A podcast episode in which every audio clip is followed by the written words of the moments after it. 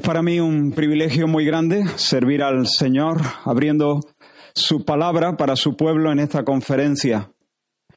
Este año no podemos abrazarnos y adorar juntos bajo un mismo techo, pero donde quiera que estemos, en diferentes locales o en casas particulares, podemos concertar nuestros corazones y vibrar juntos, llenos de pasión por el Rey Jesús y por el Evangelio.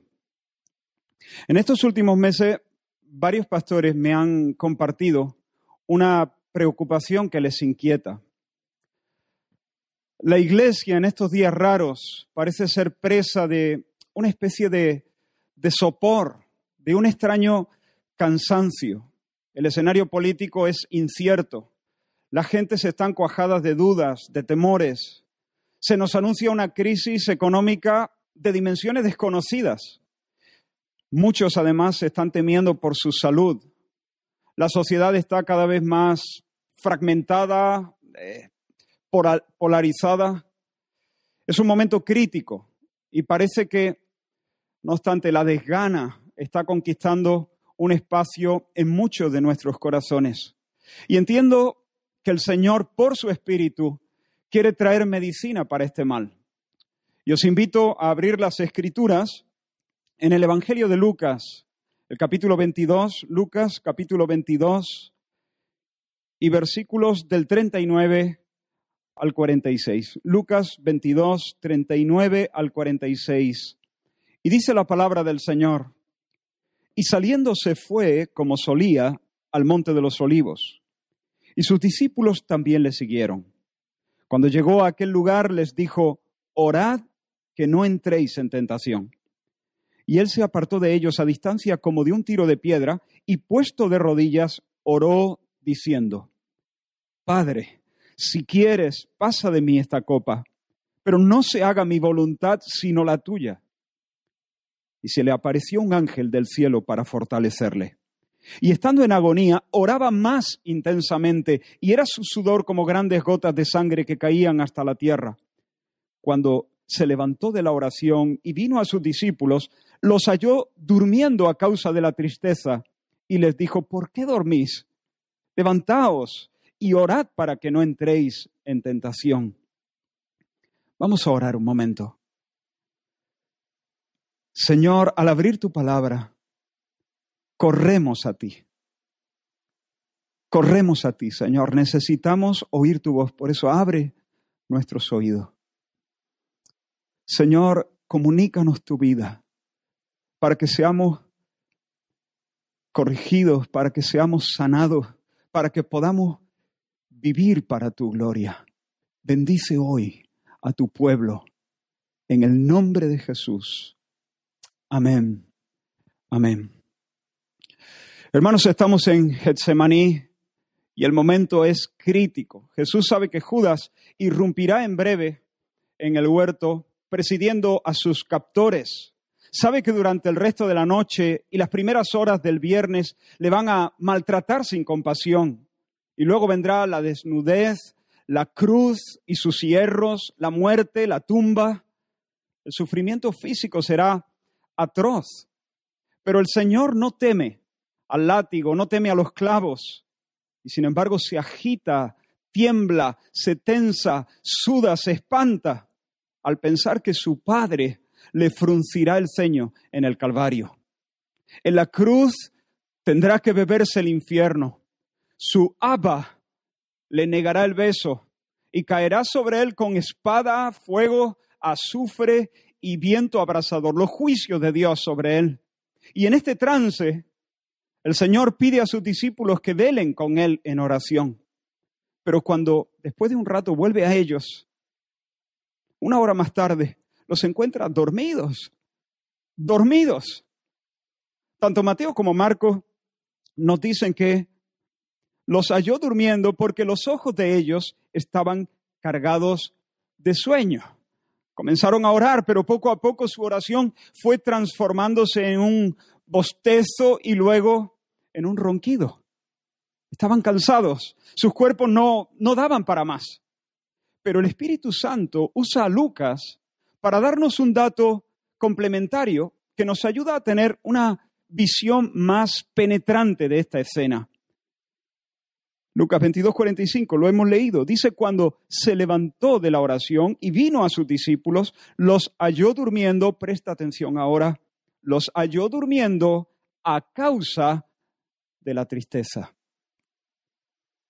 Sí, tenían sueño, el cansancio era real, pero la causa de esa fatiga no era que el cuerpo había consumido todas sus energías. Dormían vencidos por la tristeza. Los párpados pesaban porque les pesaba el alma. Están agotados, sí, pero ¿por qué? ¿Por qué? ¿Acaso arrastran falta de sueño? ¿Han estado cortando leña desde el amanecer hasta la puesta de sol? No. No, la falta de energía se debe no a un desgaste físico, sino a un estado de ánimo, un estado de ánimo. Bostezan y cabecean porque están descorazonados, están abatidos. Hermanos, hay un cansancio natural que aparece cuando el cuerpo consume sus reservas. Y haremos bien en entender y respetar los ciclos de trabajo y descanso que el Señor nos ha fijado. Quien no respete esos límites se va a ver metido en un problema multifacético más pronto que tarde. Pero hay un cansancio que tiene su origen en una depresión del alma. El cuerpo y el espíritu humano interactúan de manera muy íntima y cuando el alma se desploma, el cuerpo pierde fuelle y se aletarga. Seguramente muchos de los que escuchan este mensaje conocen este doloroso letargo. Apenas pueden tirar de su cuerpo por momentos. Viven su jornada arrastrando los pies. Agonizan hasta alcanzar el mediodía y al caer la tarde se dejan caer en el sofá como si hubieran subido el Everest. No están enfermos, duermen bien. ¿Qué es lo que pasa? ¿Por qué persiste esa falta de energía? Y quizá piensan, tendré que hacerme un análisis. A lo mejor mi organismo está falto de algo. Tal vez el, médico pueda recetarme algún reconstituyente o, o algo. Y desde luego, con sabiduría, bajo el consejo del médico, podemos echarle una mano al cuerpo. Pero hermanos, en realidad la medicina que verdaderamente necesitamos no se vende en farmacia. Los discípulos en Getsemaní no necesitan farmatón complex o jalea real. Su mal se llama tristeza. Tristeza. Pero no una tristeza cualquiera, sino una tristeza muy particular. Ahora, ¿por qué digo que no es una tristeza cualquiera? Porque en cierto sentido, el hombre más triste en Getsemaní es Jesús, nuestro Señor. En buena medida su agonía se debe a una pesada tristeza que inunda su corazón. Marcos nos dice en el capítulo 14, y tomó consigo a Pedro, es la misma escena ahí en Getsemaní, tomó consigo a Pedro, a Jacobo y a Juan, y comenzó a entristecerse y a angustiarse y le dijo, mi alma está muy triste hasta la muerte, quedaos aquí y velad, mi alma está muy triste hasta la muerte. En otras palabras, me invade una tristeza mortal, tengo una pena, tengo una pena que me está aplastando. Hermanos, ante el horror de la cruz, Jesús siente un mundo de tristeza cayendo a plomo sobre su alma. Y sin embargo, no bosteza. No bosteza. El Señor no cabecea, no abandona su puesto para entregarse al sueño, sino que redobla su esfuerzo, ora más intensamente. Su tristeza es una tristeza que no da sueño y que no distrae. Pero la de los discípulos, la tristeza de los discípulos es otra. Es una que les roba el vigor, que los arruga, que los encoge, que los achica, que los contrae, que los desactiva, que los hace inválidos. Ahora, ¿qué tipo de tristeza es la que vence a los hombres? Los aparta de sus obligaciones, los distrae, los convierte en zombies que dormitan. ¿Dónde se arraiga esa pena? Considera por un momento a los discípulos. Mírales dormir, desprovistos de brío. Ahora, no hace mucho han llegado a comprender que Jesús es el Mesías. Y eso ha hecho estallar sus, rutinas y han ardido de ilusión. En una ocasión incluso instaron al Señor a dejarse de rodeos e ir de una vez a Jerusalén para manifestarse a todo Israel. Maestro, eh, deja los pueblos, vayamos a la capital, cambiemos la historia, que el mundo sepa quién eres. Asómbralos con tus milagros, convéncelos con tus milagros. Pon esta nación de cabeza. Incluso han discutido entre ellos para ver quiénes van a ocupar los ministerios más relevantes, más importantes en el reino mesiánico que está por inaugurarse.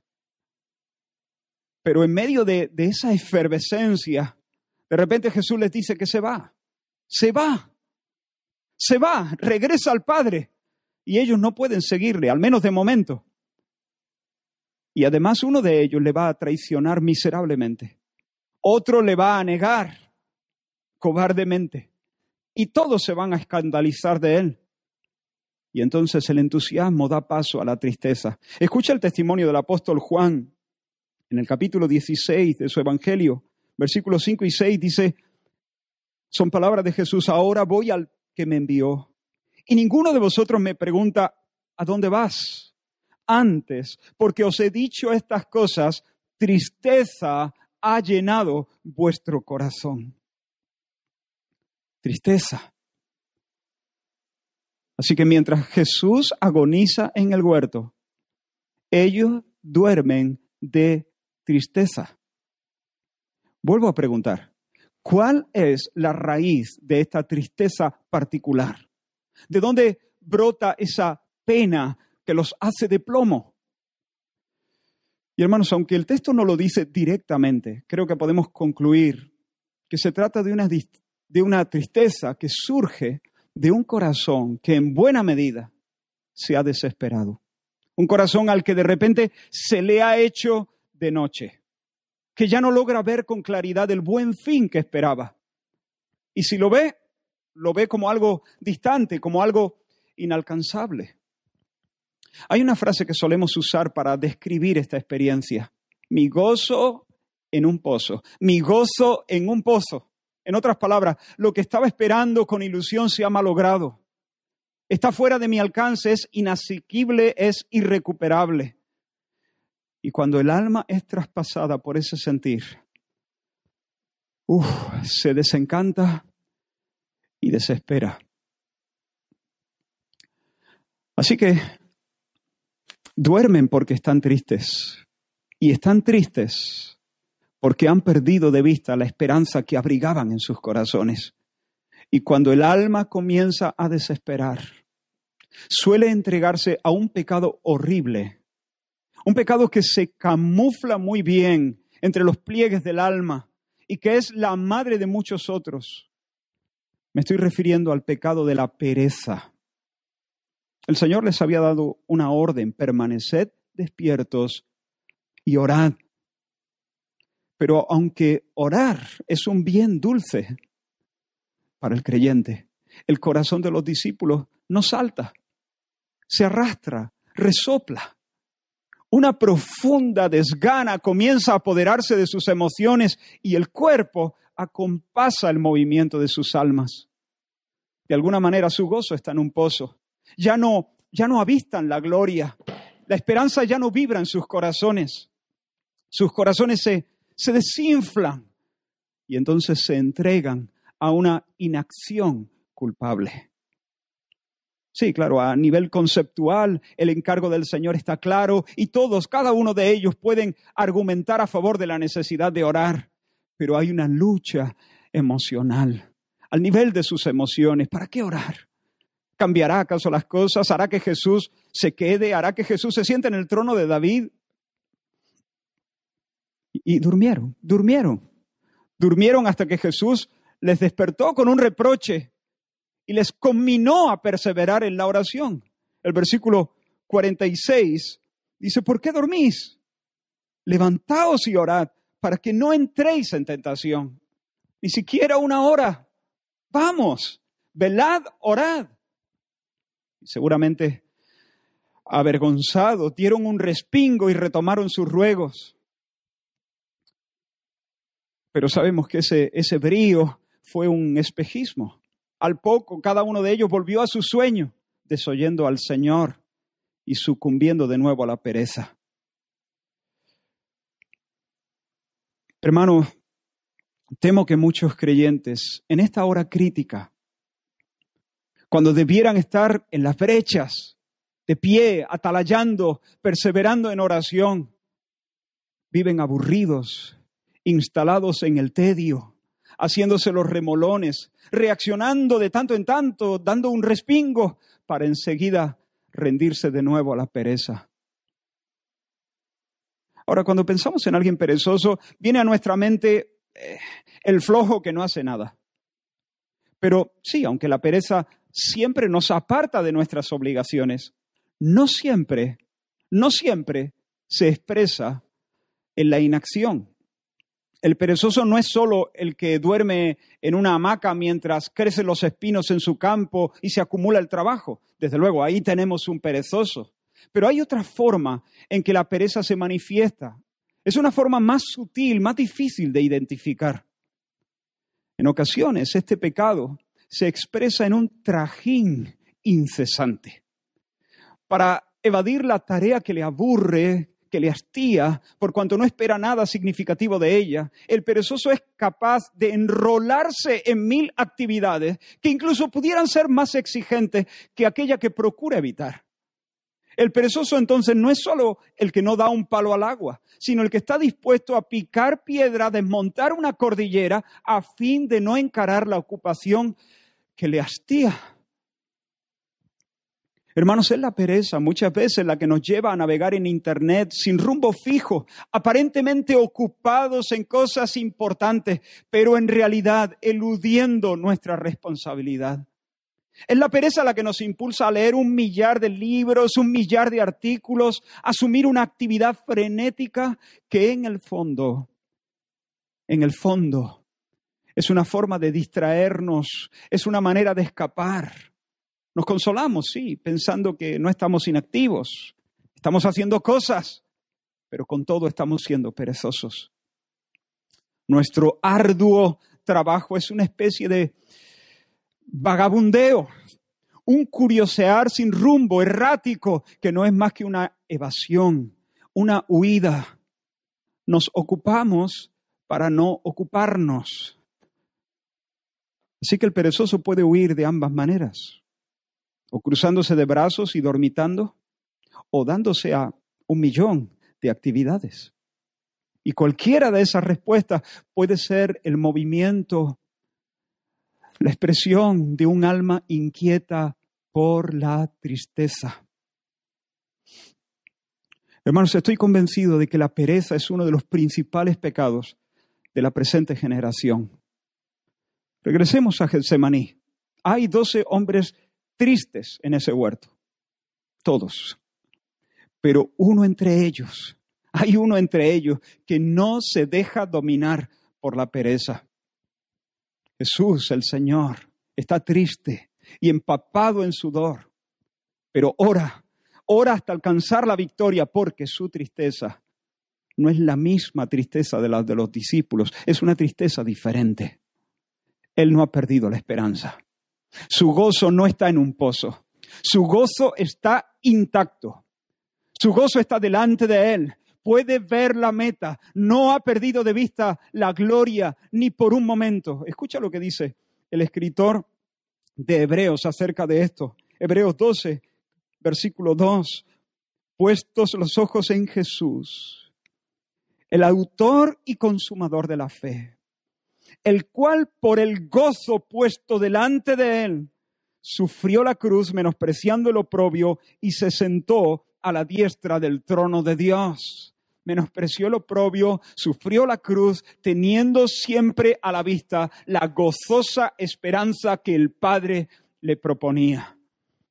En él hay tristeza, sí, pero no hay pesimismo, porque él sabía que después de poner su vida en rescate, vería linaje. La voluntad de Dios sería prosperada en su mano. Se sentaría a la diestra de la majestad en las alturas bajo la sonrisa de su Padre.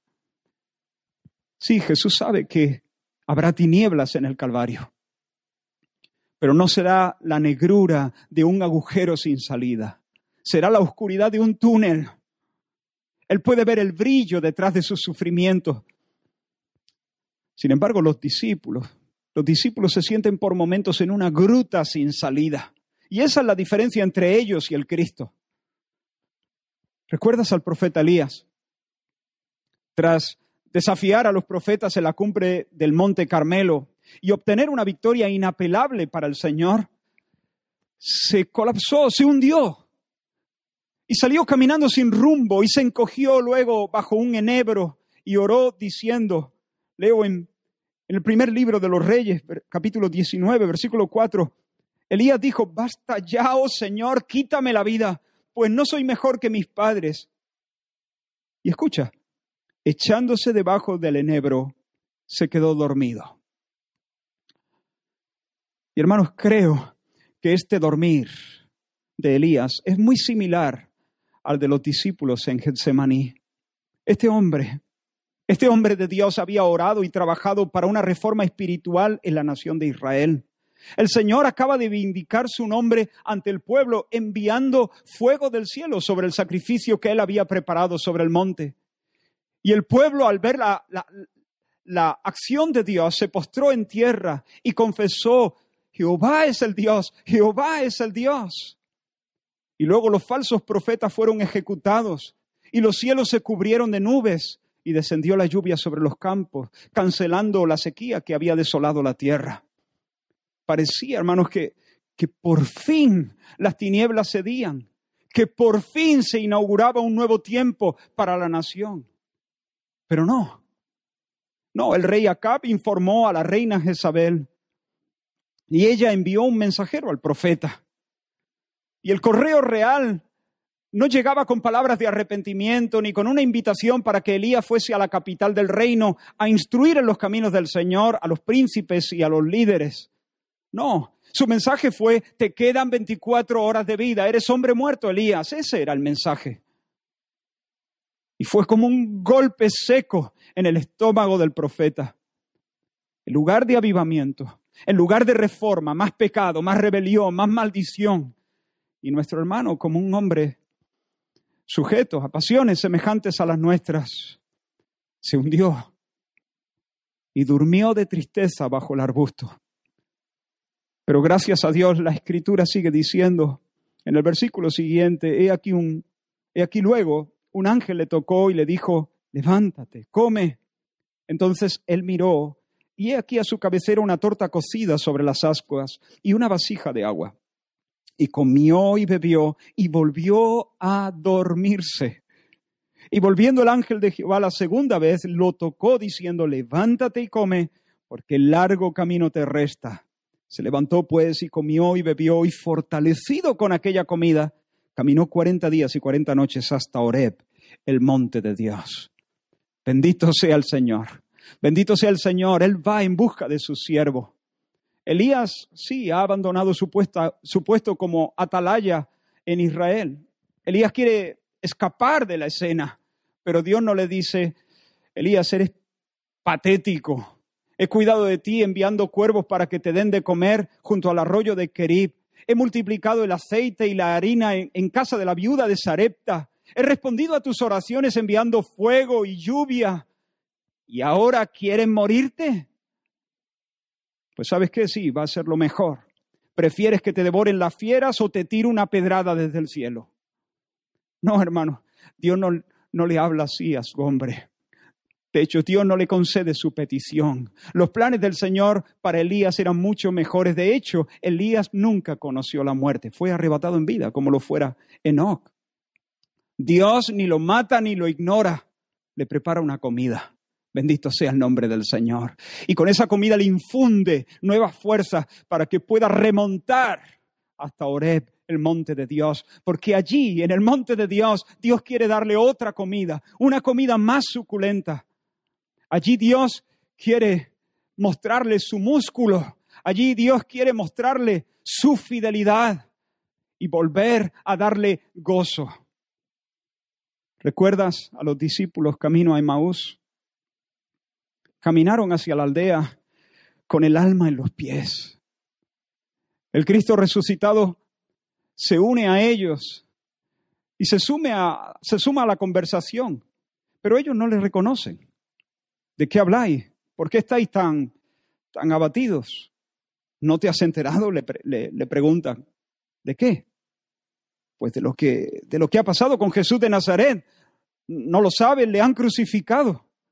Y dice el, eh, Lucas 24, dice literalmente, y nosotros esperábamos que Él era el que había de dar redención a Israel.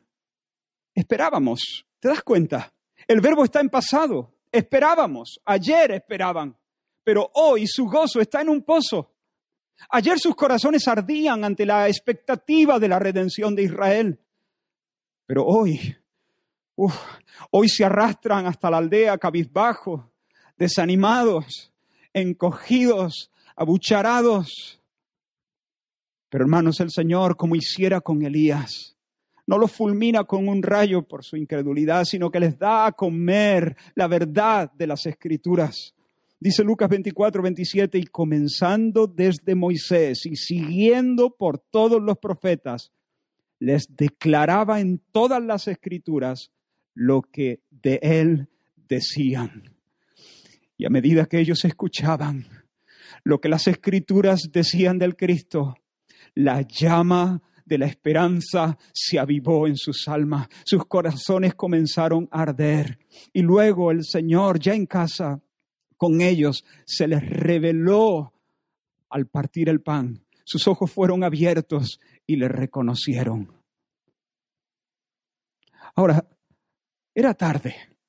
El día ya había declinado. La jornada habría sido bastante larga. Pero hermano, esos discípulos nunca se sintieron con tanto brío. En aquella misma hora, dice la escritura, se levantaron para recorrer de vuelta los doce kilómetros y medio que los separaban de Jerusalén.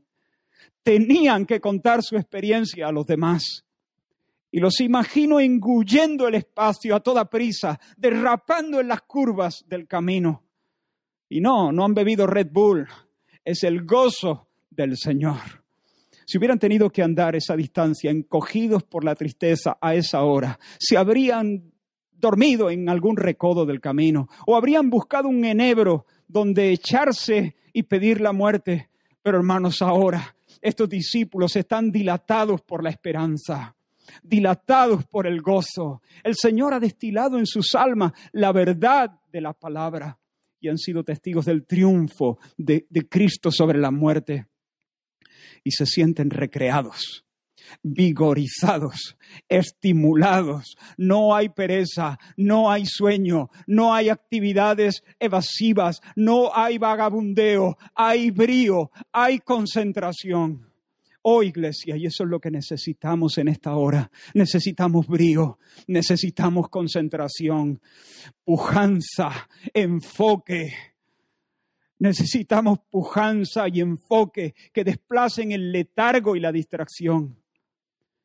Hermanos, quiero hablar al corazón de los que tal vez duermen cuando debieran estar orando, a los que se esconden bajo un enebro cuando debieran atalayar y profetizar, a los que caminan sin ánimo hacia Emaús cuando deberían estar corriendo hacia Jerusalén. Quiero de hecho hablar a mi propio corazón. Esa flojera,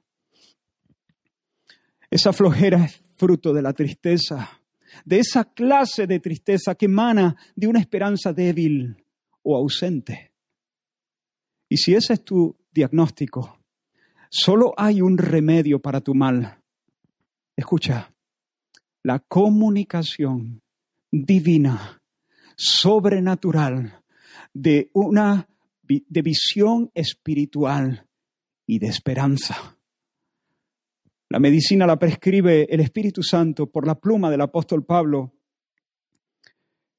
En Romanos capítulo 15, versículo 13, Romanos capítulo 15, versículo 13, y el Dios de esperanza Y el Dios de esperanza os llene de todo gozo y paz en el creer, para que abundéis en esperanza por el poder del Espíritu Santo.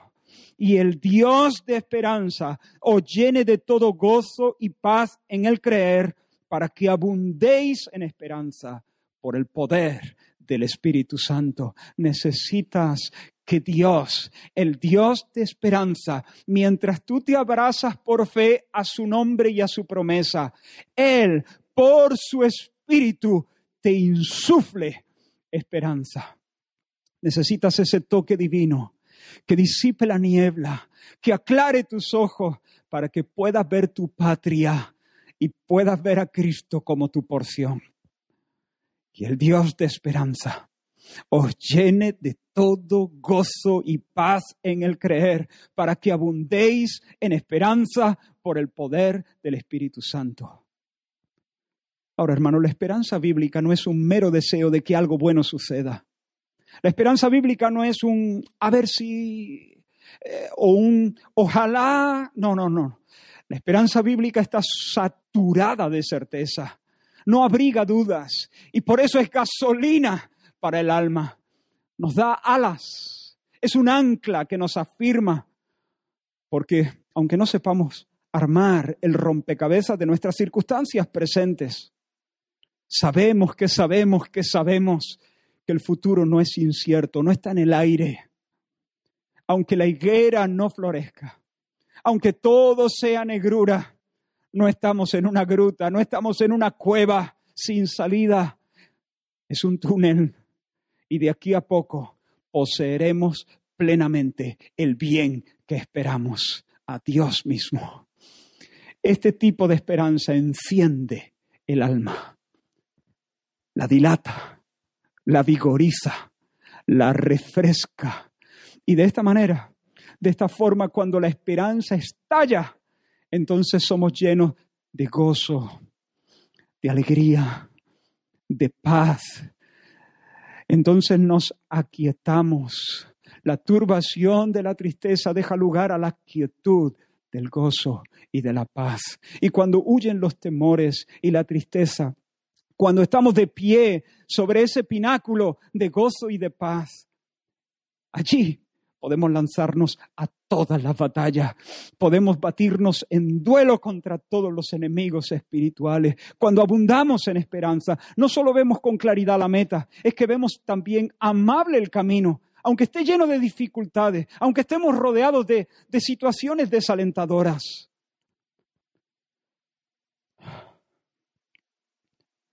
Hermanos, hay una, hay una densa niebla sobre nuestra nación que amenaza con robarnos el aliento. Todo el día, desde la mañana hasta la noche, coronavirus, coronavirus, coronavirus, enfermedad y muerte, recesión económica, intrigas políticas, fraudes, tensiones sociales, iniquidad, perversión. Y el alma, el alma se abruma y el alma se achica. Pero hermanos, por el poder del Espíritu Santo, en medio de este escenario sombrío, podemos rebosar de gozo y fuerza y pujanza.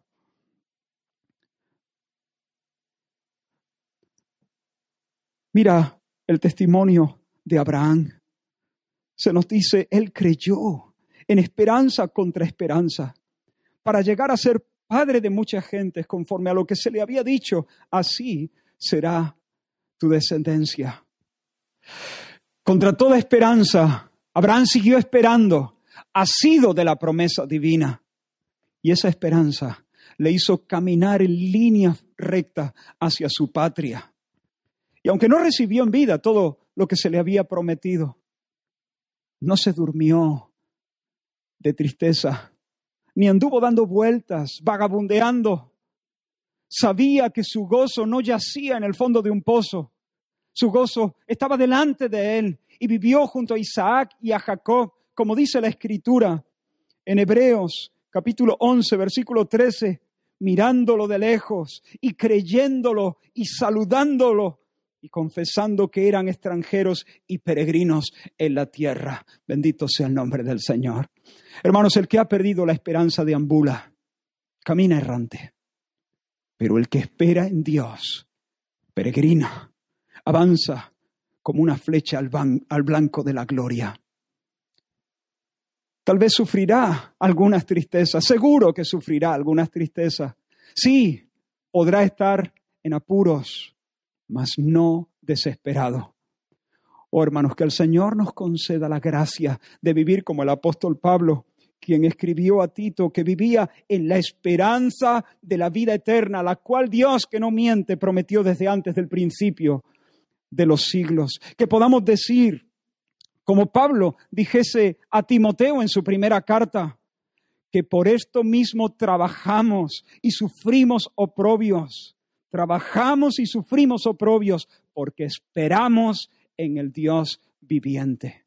Hermanos, que en estos días de temor y decepción podamos correr al Señor, podamos montar nuestro campamento en su palabra y que su espíritu nos dé a comer el pan del Evangelio.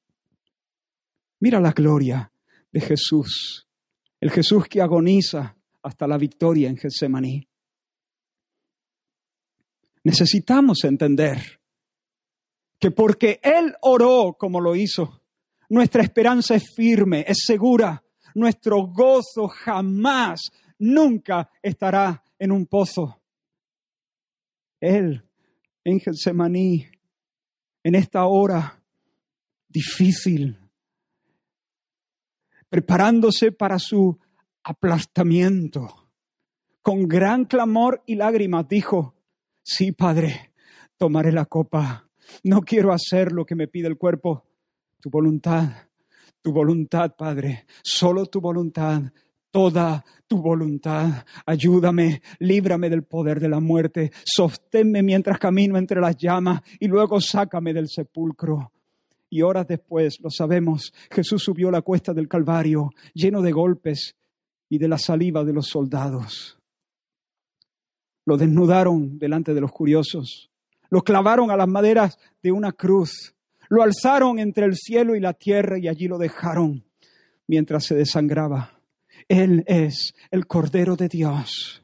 Él es el portador del pecado. Él es el sustituto de los pecadores. Y allí en el valle de la vergüenza, en el exilio más absoluto, justo antes de que el corazón le reventara, gritó como un campeón, está hecho, consumado es. Era viernes cuando murió y muerto lo dejaron en el sepulcro. Pero el domingo volvió a tomar su vida pisando la cabeza de la muerte y por cuanto él vive y vive para siempre a la diestra de Dios, como Señor exaltado, como Salvador compasivo. Nosotros podemos decir, como dice el apóstol Pedro en el capítulo 1 de, de su primera carta, bendito el Dios y Padre de nuestro Señor Jesucristo, que según su grande misericordia nos hizo renacer para una esperanza viva por la resurrección de Jesucristo de los muertos. Aleluya. En esta tierra nublada podemos vivir vibrando de esperanza. Podemos vivir como dice 2 de Corintios 6:10, como entristecidos, mas siempre gozosos, como pobres, pero enriqueciendo a muchos, como no teniendo nada, mas poseyéndolo todo, poseyéndolo todo.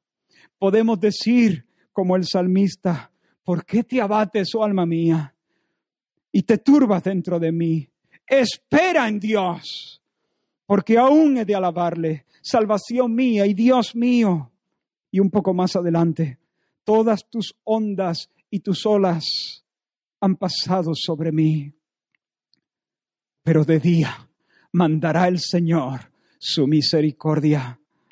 Podemos decir como el Salmo 27, hubiera yo desmayado si no creyese que veré la bondad del Señor en la tierra de los vivientes. Aguarda al, al Señor, esfuérzate, aliéntese tu corazón. Sí, espera a Jehová.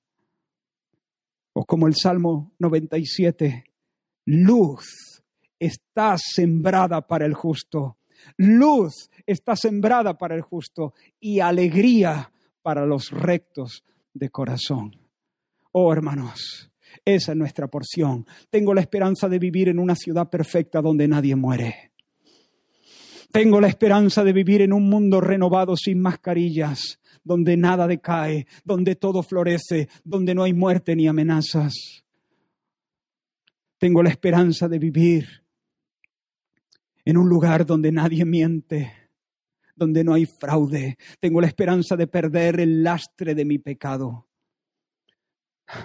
Seguiré siendo una ovejita del Señor, pero mi pata ya no estará quebrada. Nunca más sentiré temor o vergüenza o codicia y podré mirar a otros con un amor puro, sintiéndome simple y profundamente agradecido por todo. Viene un día en el que la alegría no tendrá contrapesos y el corazón se verá obligado a ensancharse y dilatarse momento tras momento para contenerla.